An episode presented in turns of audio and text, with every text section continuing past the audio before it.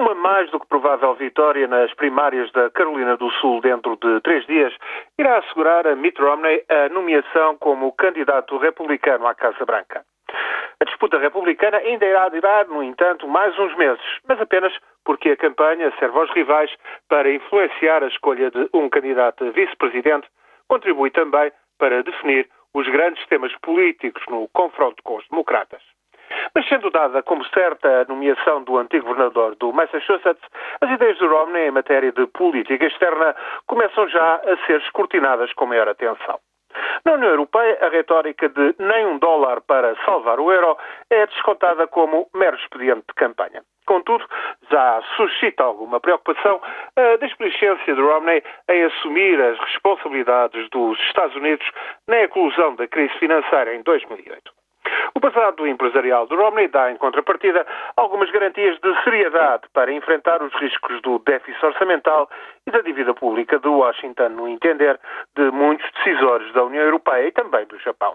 Já em Pequim, por sua vez, as tiradas proteccionistas do republicano e a promessa de combater o mercantilismo chinês são consideradas inevitável demagogia eleitoralista, mas ainda assim alimentam desconfiança. De resto, de Moscovo à Cidade do México, muitas outras declarações de Mitt Romney geram inquietação. Mas, por todo o lado, nota-se que há um problema grave. O presumível candidato republicano insiste e insiste na ameaça de ataque ao Irão e acusa reiteradamente Obama de complacência frente ao programa militar nuclear de Teherão. Neste caso, nem se trata de considerar a eventualidade de Mitt Romney acabar por ser eleito presidente em novembro, mas de ponderar, desde já, os riscos que estas ameaças ao Irão representam. A campanha republicana está, de facto, a condicionar e limitar as opções do atual presidente, como seria sinal, algo a esperar. O belicismo de Romney obriga Obama a justificar de sobrolho carregado cada passo que dá nas delicadas pressões diplomáticas no braço de ferro que envolve Washington, Teherão, israelitas, sauditas e outro meio mundo, com atentados, sabotagens e sanções pelo meio.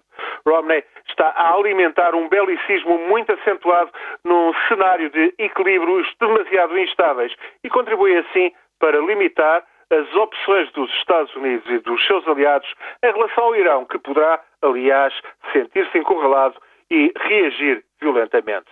Ainda nem sequer é oficialmente o candidato a presidente, mas Romney é já um elemento fulcral na política internacional.